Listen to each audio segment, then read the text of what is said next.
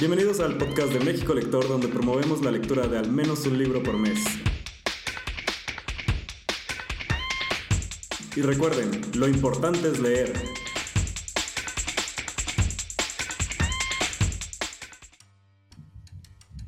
Bienvenidos al podcast de México Lector en este cuarto episodio de la edición del 2021 en el que tenemos como invitada a Ale Quiroz. Hola Ale.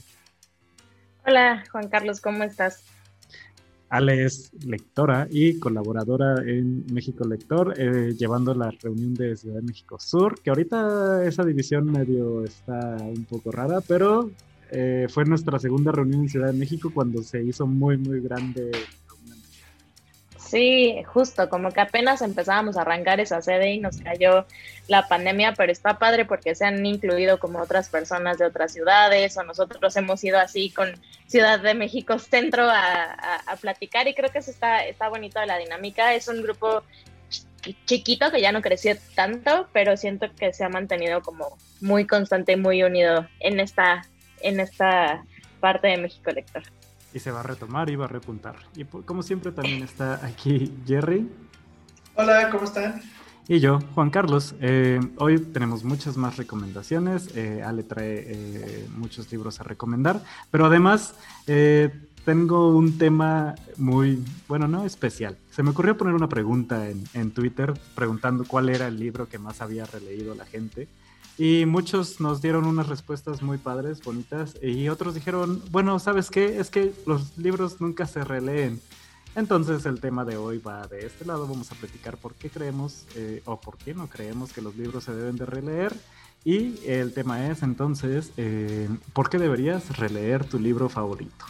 ¿Va? Entonces eso en la segunda parte del podcast, pero vamos a comenzar con las recomendaciones. Ale, eh, ¿Cuál es la primera recomendación que traes el día de hoy?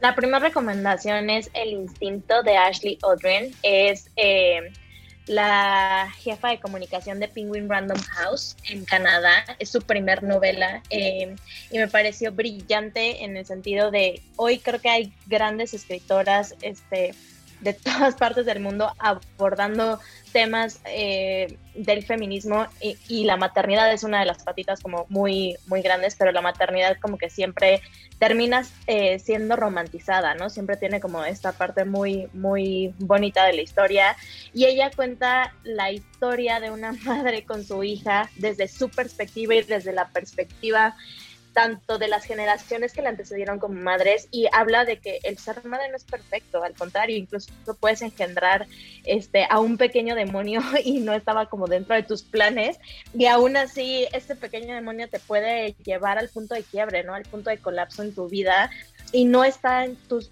no está en tu responsabilidad el haber formado bien o mal esa persona, sino que por naturaleza ya viene como, como predestinado a ser así, ¿no? Como cuando dicen que estamos dañados de fábrica. Entonces es un libro que se lee súper rápido, que te hace entender mucho, sobre todo porque además está escrito como si fuera una confesión hacia su, hacia su, hacia su pareja, su esposo, que ya no es su esposo en algún momento, y, y te hace entender mucho de, la realidad que, que, a veces viven las mujeres cuando son madres y estas cosas que no solemos decir como en esta parte rosa, ¿no? De la maternidad. Entonces, quienes estén como en ese, en ese mood de lectura, me parece que es un gran descubrimiento, es una gran autora, eh, esperemos leer más de ella pronto. Suena muy bien y es que siempre tenemos esta como idea preconcebida de que el amor condicional de la mamá, pero pues a veces hartamos o somos odiosos o somos las peores o resultamos ser las peores personas y pues no aplica. Entonces siempre tenemos esa creencia de, ay, sí, es que siempre me quiere, pero pues no necesariamente, ¿verdad? Justo, justo es una parte que, que ella se cuestiona y que le dice, tú esperabas que yo fuera una madre perfecta, pero yo, yo no puedo querer a esta persona que no me quiere. Y es como de, ¿te imaginas que tu propia madre te dijera así como de, pues, güey, no, yo no te quería, o, no te quiero como eres, ¿no? Fueras odioso. Insoportable. Sí, y, y, además es, es, un thriller, entonces te mantiene en cierta línea de suspenso en el que dices, wow, o sea, se puede contar una, una realidad muy, muy cruda eh, y además mantener como el interés del lector. Me, me, parece una gran recomendación. muy bien. Jerry, ¿cuál es el primer libro, que nos vas a recomendar hoy? El primer libro que les quiero recomendar hoy es este, Los nombres de las constelaciones de Daniel Espartaco Sánchez. Este libro de Editorial Dharma eh, me llegó como parte de las novedades y se me hizo muy curioso como la reseña, porque para empezar, pues es una, es una novela corta, pero que está dividida en dos relatos.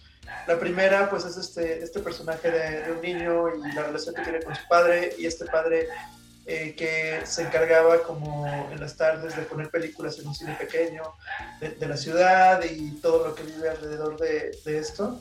Y cuando me preguntaban, bueno, para ti este libro, ¿qué significa para mí? Pues nostalgia. O sea, es completamente nostalgia, te hace sentir como que viviste en esta ciudad y te hace sentir como que todas las imágenes que te recuerda el niño de los ochentas o de las películas que te están narrando.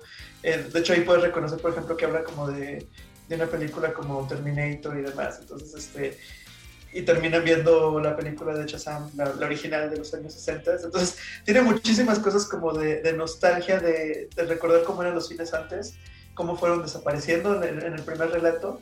Y, y, también como el tema de, del amor, porque pues este personaje en la primera parte del libro eh, empieza a faltar a la escuela, no quiere ir porque amaba mejor ver los programas de telesecundaria. Yo creo que muchos en algún momento nos tocó ver programas de telesecundaria por curiosidad de las vacaciones así, y que pues estaban como interesantes como lo que enseñaban ahí, de agricultura, etcétera. Entonces como que te cuento todas estas partes y digamos, ese es como el primer relato, que ya después vi que no está conectado con el segundo, pero en el segundo ya es más la relación de, ya de un hijo mayor con su padre, también eh, cómo se muda a la Ciudad de México y todo lo que vive ahí, y el tema de tener su primer trabajo, lo que tiene que demostrar trabajando ahí en la ciudad y demás. Hasta igual otra vez volver a tocar el punto de enamorarse y escribir algunas cartas y tomar fotografías y todo esto. Entonces, este, son, realmente es una novela corta dividida en estos dos relatos, pero todo lo que conecta es este hilo de la nostalgia, de las imágenes que te hace sentir. Y para mí es un libro que no les voy a contar al final, pero es de esos finales tan lindos que ahorita hablando del tema de, este podcast, este, sí vale la pena releer por esas escenas que te hacen recordar ese final y que, y que en algún momento, si viajaste por ciertos lugares de la Ciudad de México, te vas a acordar y vas a decir, oye, qué, qué bonita la relación de, de esa parte de la ciudad. Entonces lo recomiendo mucho el de Los nombres de las constelaciones de Daniel Espartaco Sánchez. ¿Tú tienes algún, este, se ven relámpagos en tu ventana? Sí, está tronando y se ven relámpagos. ¿Tienes algún libro de terror?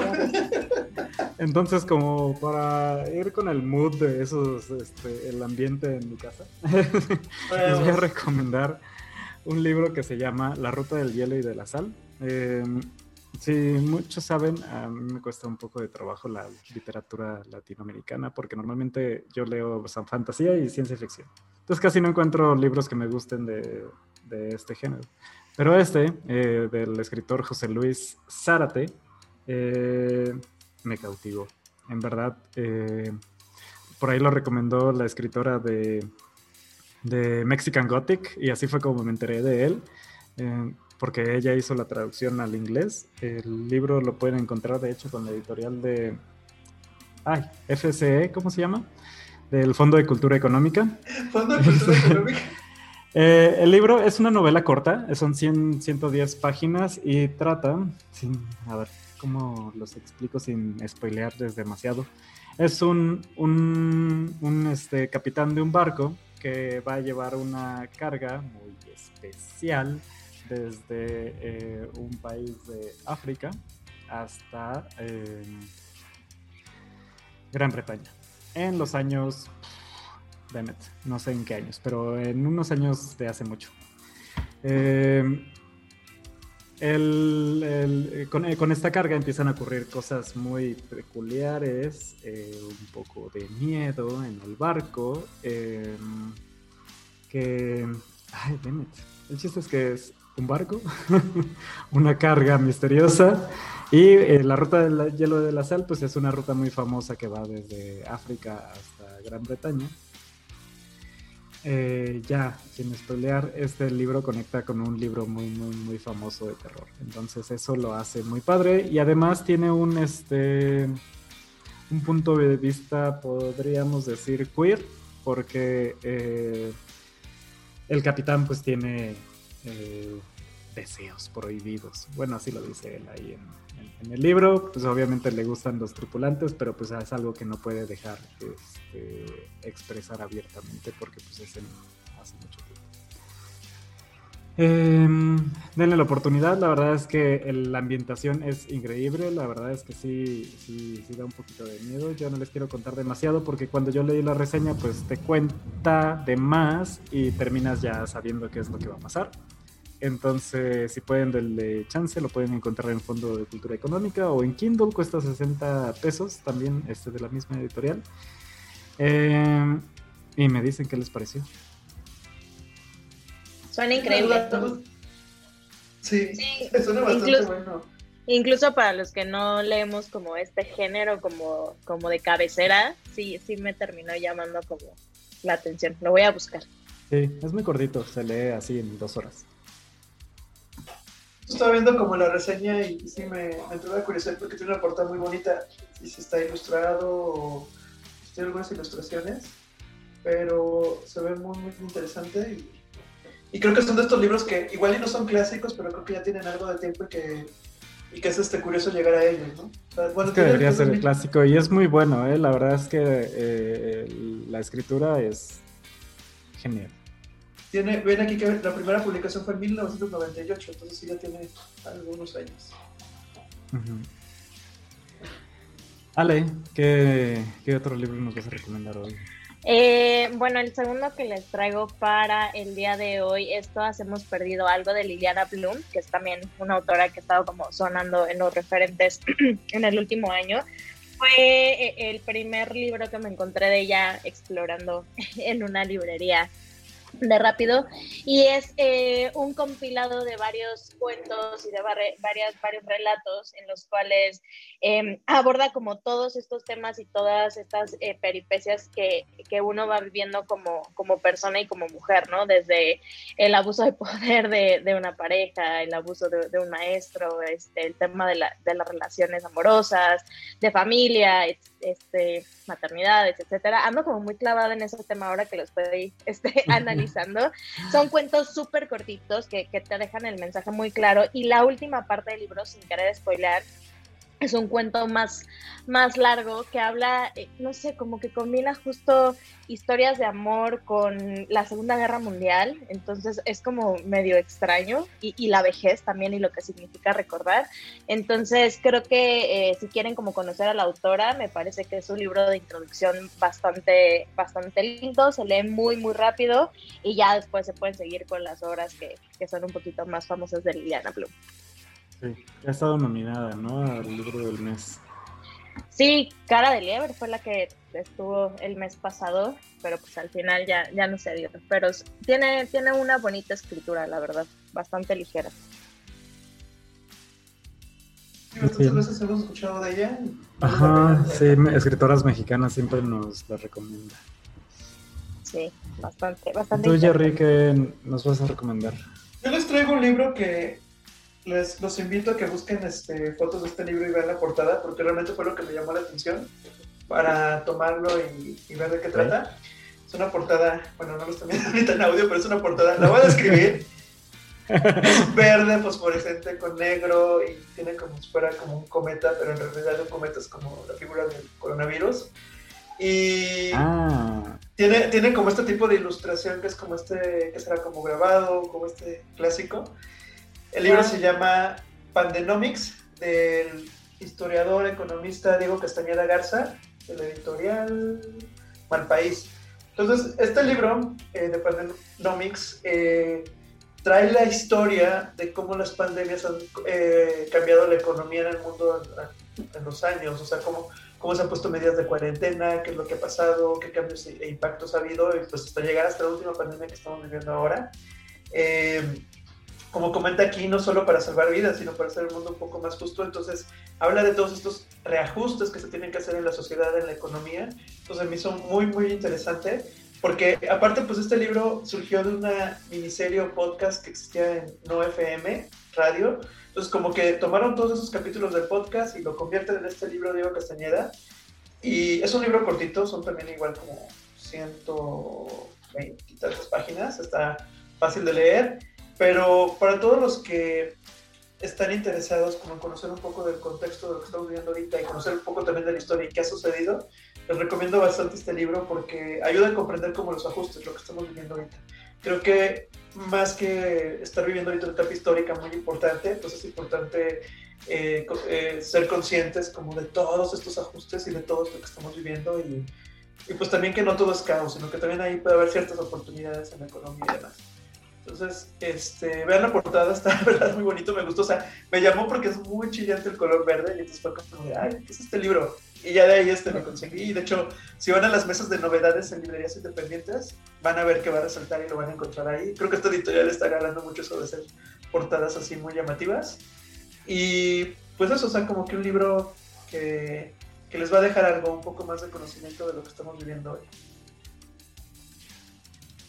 Juan Carlos, ¿qué otro libro tienes para recomendar? Eh, yo, ha sido difícil porque he estado leyendo un montón de series de fantasía y esas ya no las puedo recomendar porque ya las recomendé una vez. Eh, yo sé que a muchos como que les intimida a veces eh, que los libros de fantasía y los libros de ciencia ficción a veces vienen seriados y son 3, 4, 5, 6. pero el año pasado en los Hugo, en los reconocidos premios de ciencia ficción y, fantasía, el ganador a mejor novela fue a Memory Called Empire de Arcadi Martínez. No sé cómo se pronuncia. Em, y les recomiendo este, te lo acabo de leer, eh, porque no van a ser seis libros, solo van a ser dos. Eh, ya salió el segundo este año, acaba de salir, de hecho, y este, están muy, muy, muy padres. Em, el primero, bueno, en general tratan de em, esta chica que va a un planeta a reemplazar al embajador que eh, murió misteriosamente. Em, va a reemplazarlo. Eh, la verdad es que la intención en ningún momento es como descubrir qué fue lo que pasó, pero sí. Eh, porque aparentemente murió por solamente por eh, alergia a un alimento que consumió. Lo chistoso que es que cuando llega, ellos, eh, la raza que la que ella es, tienen como una tecnología en la que los recuerdos de personas como que los integran a su mismo ser para que no se pierda todo el conocimiento de generaciones anteriores. Entonces, es, ella es como ella persona, además de todos los recuerdos de esa persona, eh, esas personas anteriores. Entonces es algo muy chistoso porque de cierta manera como que interactúan ella con esos recuerdos. Pero cuando llega al planeta, deja de funcionar. Entonces ahí comienza el misterio. Eh, eso y que, y que este, crea toda esta eh, mitología de una nueva civilización en la que gran parte de su eh, imperio está basado en escribir poesía y en escribir mensajes secretos en poesía. Entonces, muchas veces están haciendo referencia a esto y es eh, muy bonito la manera en que escribe la, autora eh, toda esa civilización que se inventa. Y por supuesto, pues el misterio se va haciendo más y más grande como van pasando las páginas. Entonces, si les gustan los thrillers, y le tienen un poquito más de miedo a la ciencia ficción, esta es la mejor manera de acercarse porque eh, la verdad es que es como un page turner de que nunca lo puedes dejar porque quieres saber qué pasó y qué va a pasar y qué va a pasar. Y lo que les decía, no van a ser seis libros, eh, van a ser solo dos. Eh, este es el primero, A Memory Called Empire, y el segundo ya salió este año, se llama Desolation Called Peace, por si también les interesa. Además de que los nombres de los títulos están increíblemente padres padrísimo el tema de, la memoria. Ahorita que le platicabas, me acordé de Exhalación, el relato que hablaba de la memoria, y precisamente del libro del mes, de la policía de la memoria. me, gusta mucho ahorita como que encontrar libros que, que le encuentran como este aspecto filosófico y funcional a la memoria y lo meten dentro de la historia. Entonces, como que hay cosas que, que sí te quedas pensando de, wow, esto sí es real, o, o sí funcionan así los recuerdos, así. Entonces, como que eso es muy lindo. Sí, además la historia de los escritores que empezaron como con un género, que tienen una pasión por un género, pero terminan escribiendo otra cosa, como lo que contabas ahorita de la poesía. Me parece súper interesante ver cómo, o sea, cómo combinas eso y cómo termina siendo una, pues una pieza, ¿no? Una obra de arte al final este, totalmente distinta con lo que estás acostumbrado a escribir. Suena, suena una gran recomendación de series. Sí, búscalo. Súper, claro que sí. ¿Qué otro libro traes a recomendar? Bueno, el último que les voy a recomendar eh, se llama El libro de la negación de Ricardo Chávez Castañeda y está ilustrado por Alejandro Magallanes.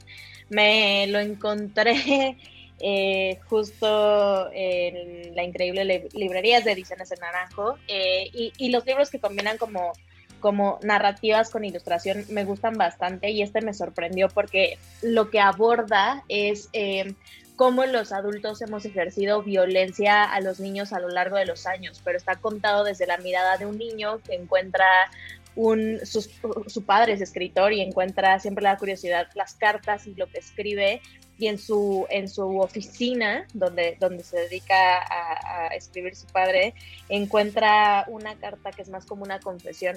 lo estoy leyendo así como por ratitos entre, entre juntas y, y, y, que tengo como ahí espacios. Es, es, muy curioso porque el libro en sí mismo empieza con una advertencia, o sea, empieza con diciéndote que... Eh, que, que, que, te va a contar una historia que no, que, nunca ha sido contada y que no es como, es la peor historia del mundo, por lo tanto es terrible y que tú decides si como lector quieres seguir este, leyendo, que hay una parte antes de llegar al final que pareciera que es como el cuento con final feliz o la historia con final feliz, pero en realidad al final no lo es. Entonces que tú decides como lector hasta dónde te quieres adentrar eh, en, esta, en esta lectura. Y digo, no lo van a ver, pero, o sea, trae unas ilustraciones que es demasiado sombrío, o sea, es muy, muy sombrío el libro, lo cual te, te mete como, como lector en ese mood de, de, la intriga, ¿no? ¿Qué más te van a contar?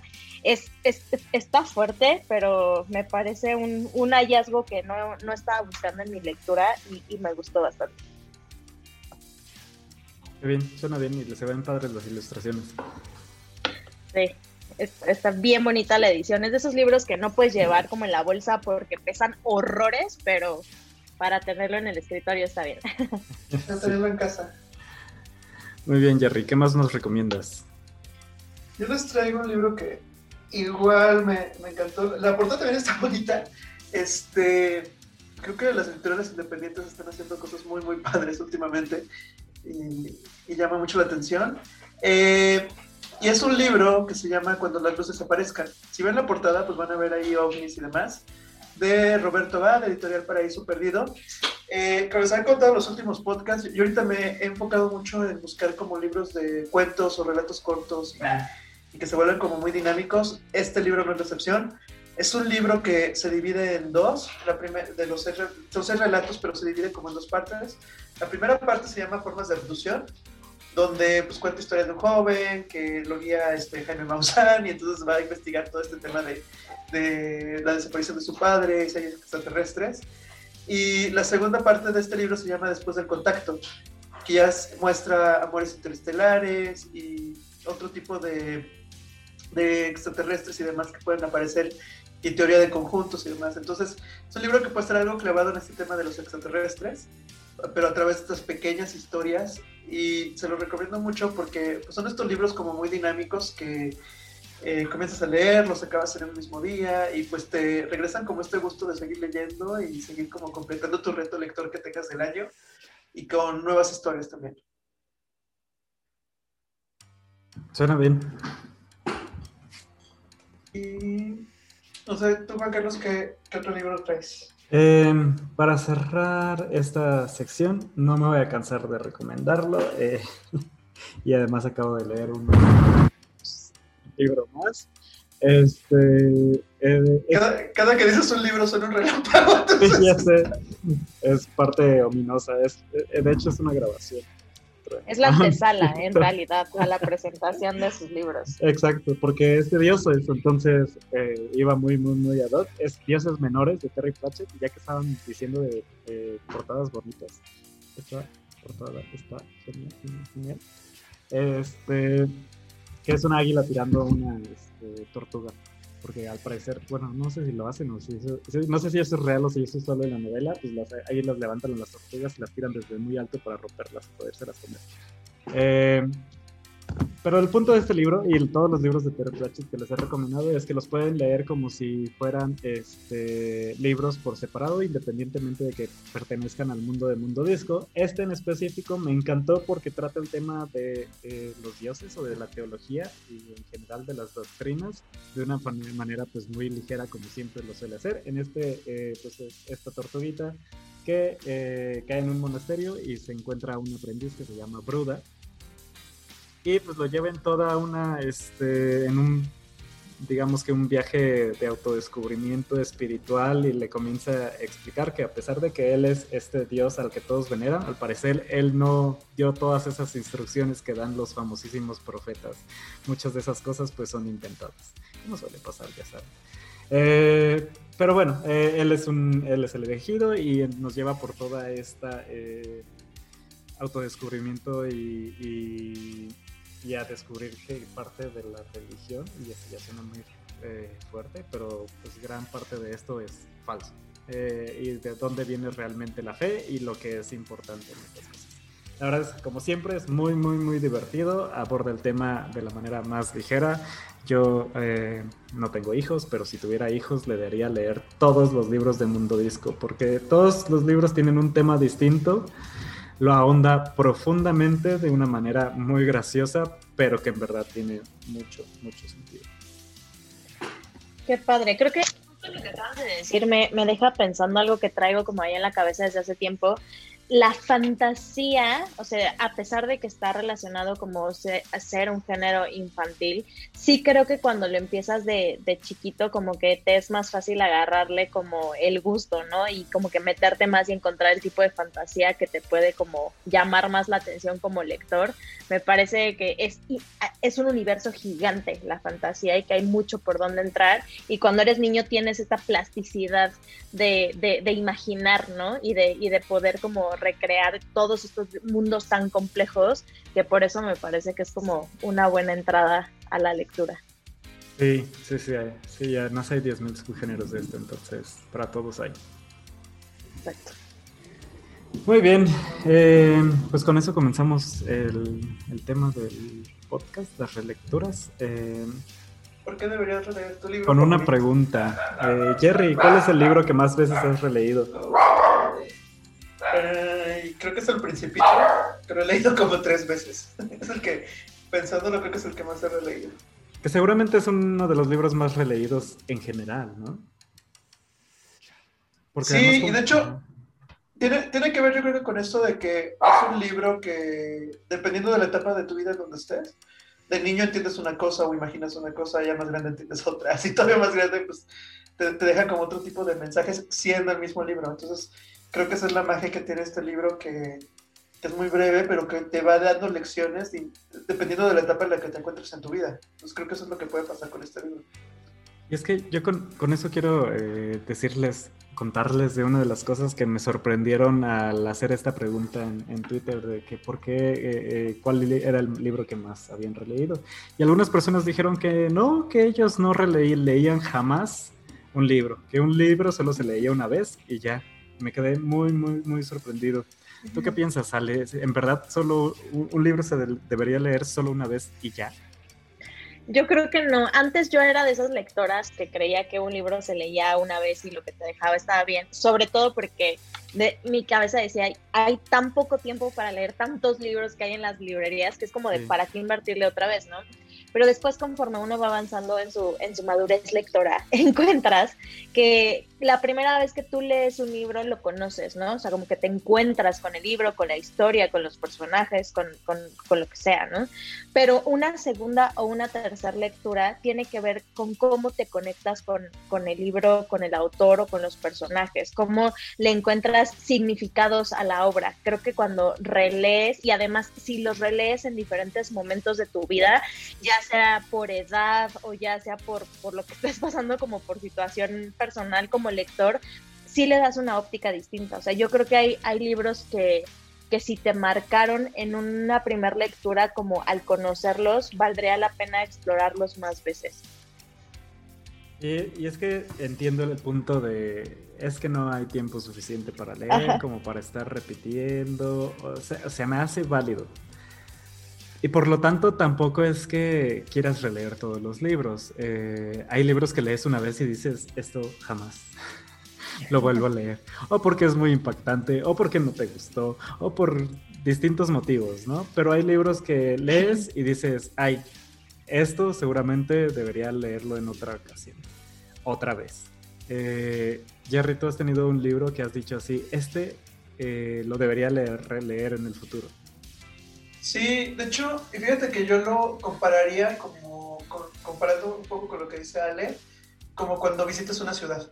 O sea, creo que, por ejemplo, cuando vas a una ciudad por primera vez, eh, te preocupan ciertas cosas, conoces como lo más turístico, te vas como con lo más impresionante. Yo creo que puede pasar lo mismo con los libros.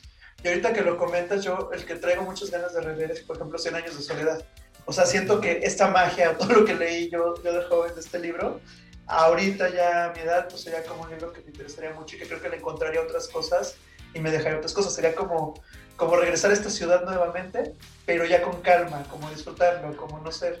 Porque creo que la primera vez que eh, conoces algo es todo sorpresa y todo es nuevo y no sabes cómo hacia dónde vas. Pero ya cuando lo conoces, pues es volver a recorrer y pues entonces puedes disfrutar más como el viaje. Entonces creo que eso es lo que puede pasar con libros así. Eh, de hecho, que escucho mucho, eh, por ejemplo, eh, personas que dicen, oye, que, han releído su saga favorita del Señor de los Anillos y demás, porque vuelven a vivir otra vez como lo que sintieron la primera vez que lo leyeron, pero con algo más enriquecido. Entonces creo que son estos libros que, les pasa eso.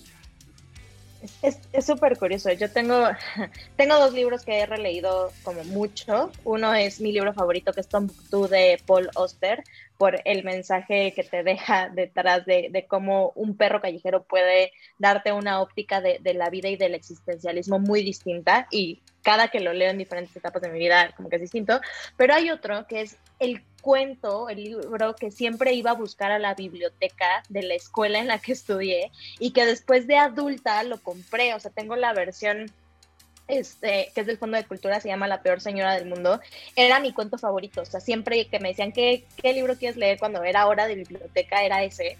Y luego lo volví a comprar de adulta porque decía, ¿por qué me gustaba tanto ese, ese cuento, ese libro? O sea, ¿qué, ¿qué, tenía ese libro infantil, no? Y encontré una edición maravillosa que sacó el Fondo de Cultura ya con ilustraciones así muy, muy, muy pro. Lo que yo leía de chiquita eran estas ediciones muy, muy viejas. Y empecé a encontrar significados de por qué me gustaba tanto esa historia infantil. O sea, qué conectaba con la Ale chiquita y que sigue conectando como ahorita. Entonces creo que hasta esas cosas con las que empezamos nosotros la lectura y, nuestro cuento incluso favorito de chiquitos, te pueden dar una perspectiva distinta cuando lo lees en otro momento. Sí, y es que desde, bueno, al menos como yo lo veo, hay dos puntos en mi caso.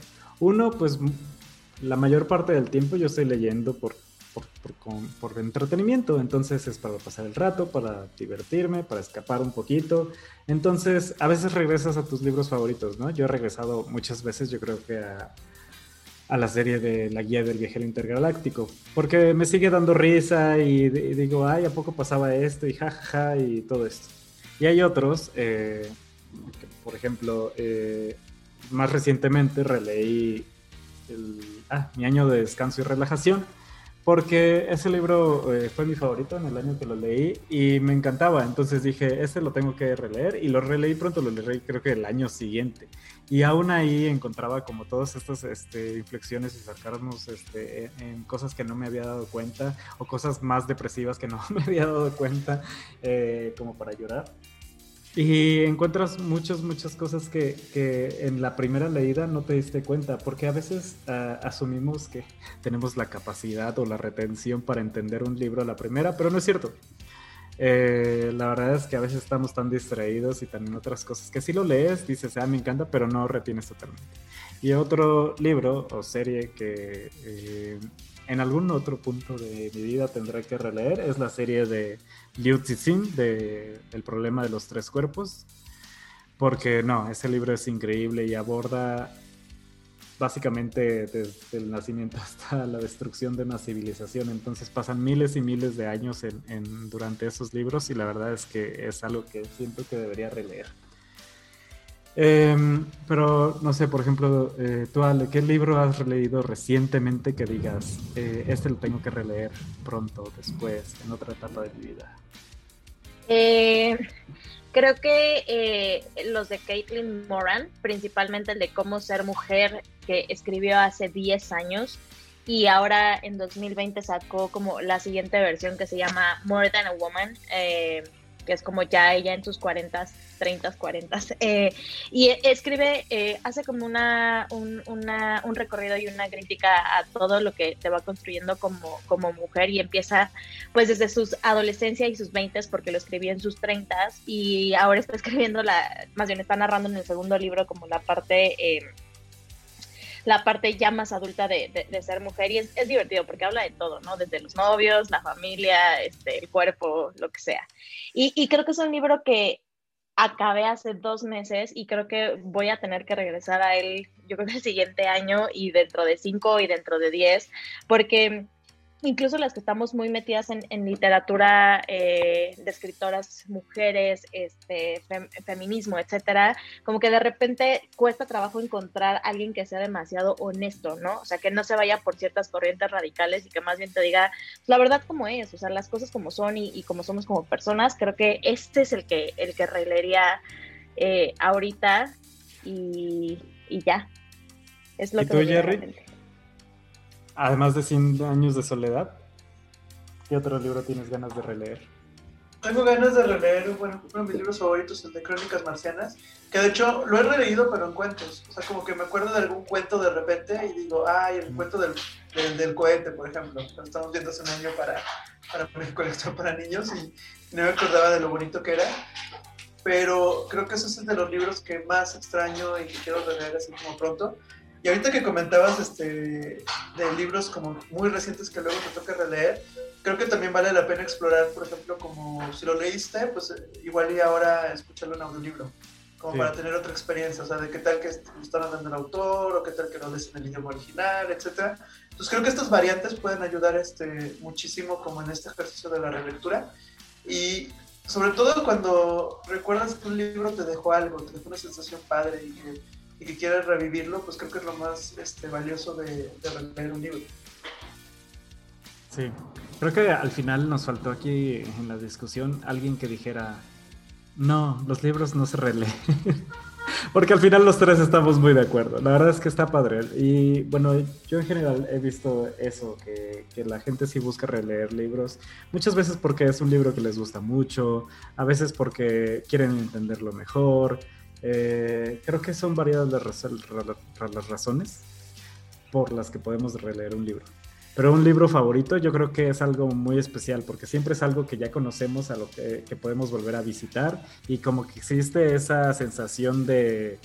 Eh, no de confianza, sino como de que es como el hogar, ¿no? Porque ya lo conoces, sabes qué es lo que va a pasar. Los personajes los quieres porque ya sabes cómo son, o los odias porque si hay un malo, a veces hasta amas odiarlos. Este, y así, o sea, sí son este, numerosos los motivos por los que podemos releer un libro. Entonces, eh, la verdad es que todo es válido, eh, releer, no releer. La verdad es que todos somos personas diferentes y eh, todas nuestras opiniones son válidas. Em, pues por último, la verdad es que quiero agradecerle mucho a Ale por habernos acompañado, por las buenas recomendaciones. Ay, a ustedes amigos, a mí me encanta venir a platicar y creo que sería un ejercicio muy interesante invitar a personas que no releen o no creen en la relectura a que lo hicieran y nos contaran, o sea, cómo les fue, ¿no? Que qué opiniones. Puede que coincidan con nosotros o puede que, no. Pero yo Entonces, eh, déjenos un comentario en Twitter, en Instagram sobre cuál es su libro favorito para releer, por qué les gusta releer y sigamos la conversación. Eh, y nos escuchamos en el siguiente podcast eh, de México. Gracias, nos vemos en el próximo podcast. Hasta luego. Super, bye.